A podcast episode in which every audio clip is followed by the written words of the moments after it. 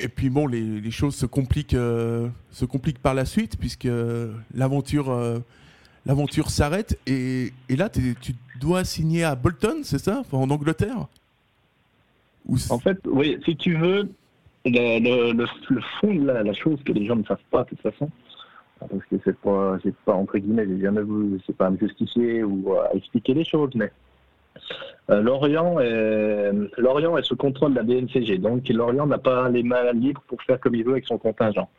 Fin de saison arrive, euh, le gardien prêté à Monaco, revient. À ce moment-là, ils ont le choix, enfin ils n'ont pas le choix, c'est s'ils veulent me garder, parce qu'ils auraient souhaité, euh, il y avait des discussions pour que je reste, euh, ils auraient dû le vendre, vendre Audard, chose qu'ils n'ont pas pu faire. Donc du coup, la DNCG les interdit de recruter.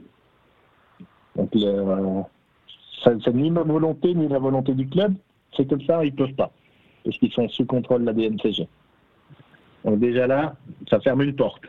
Euh, avant, j'étais allé à Bolton, j'avais signé un pré-contrat, effectivement, avec Bolton. Il y avait un pré-contrat, il y avait un il y avait un arrangement que normalement, le, ce qui devait se passer, c'est que le gardien Joskilainen devait partir à Manchester, et puis la place se libérait. Et puis euh, Joskilainen n'est pas parti à Manchester parce qu'au dernier moment de la période des transferts, c'est Van der Sar qui a signé à Manchester. C'était pas un mauvais choix d'ailleurs. Grand, absolument.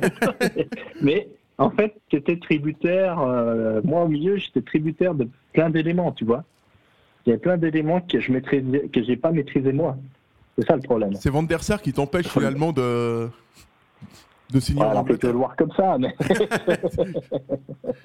mais pour. Ouais, c'est- euh, C'est des, des éléments que forcément que les gens ne peuvent pas savoir, puisqu'on n'en parle pas forcément. Mais c'est la réalité. La réalité du, du foot, c'est ça.